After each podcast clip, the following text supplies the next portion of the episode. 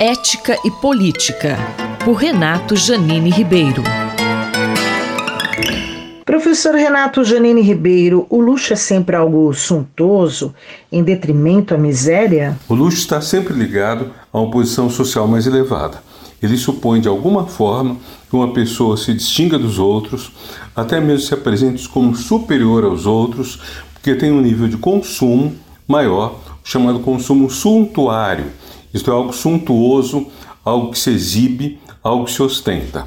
É o que acontece nas cortes europeias a partir, digamos, de Luís XIV. Começa um tanto antes dele, né? começa na corte Borgonha, no século XV, mas isso vai crescer muito com Luís XIV, o rei Sol, que chama toda a nobreza para viver perto dele, no Palácio de Versalhes, e assim priva essa nobreza da sua base nas províncias, né, onde tinha os castelos, onde tinha os vassalos, e faz que todos fiquem felizes só de estar junto do Rei Sol, como borboletas, como, enfim, alguém que está uh, se iluminando à luz desse rei, do qual emana toda a grandeza na França. Pois bem, essa ideia continua presente hoje. Quando a gente vê um, um, programa de celebridades, o BBB é o exemplo mais claro disso, mas não é o único. Quando a gente vê revistas de celebridades, quando a gente vê Instagram, a gente constata toda essa exibição de algum nível de vida, que significa que essa pessoa está acima do reino das necessidades. Quer dizer, essa pessoa não tem que lutar com o dia a dia. Ela não tem que, que batalhar para comer, batalhar para ter casa, batalhar para uh, dar escola para os filhos, tudo. Não tem que fazer isso. Essa pessoa está navegando realmente no prazer. Daí então, todo tipo de roupa, todo tipo de férias, todo tipo de praia. Maldivas, por exemplo, são um grande ícone.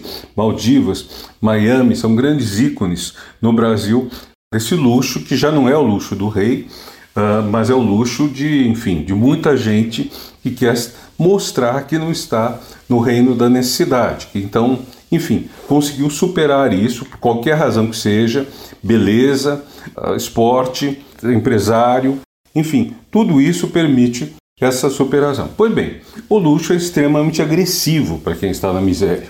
Professor Janine, explica para gente esse conceito da inveja do tênis. Eu pensei numa coisa faz já tempo e que eu escrevi no meu livro A Boa Política, o que eu chamei de inveja do tênis.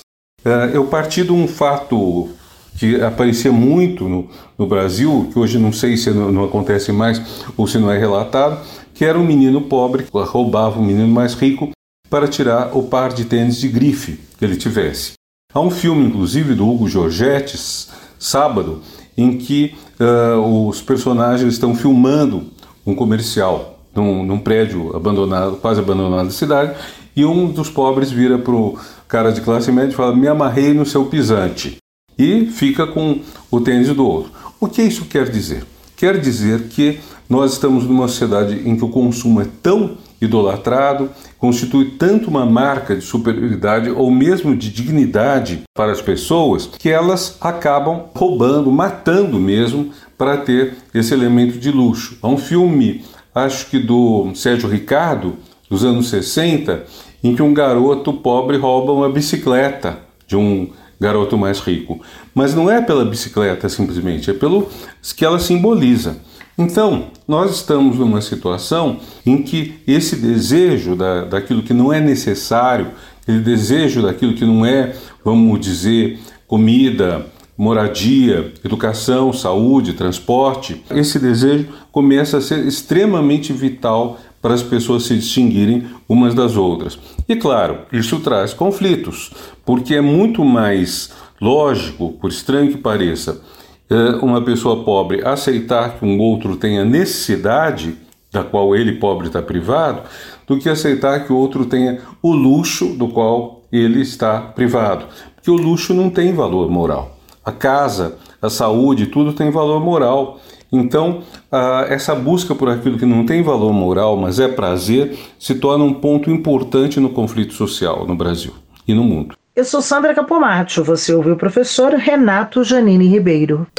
Ética e Política, por Renato Janine Ribeiro.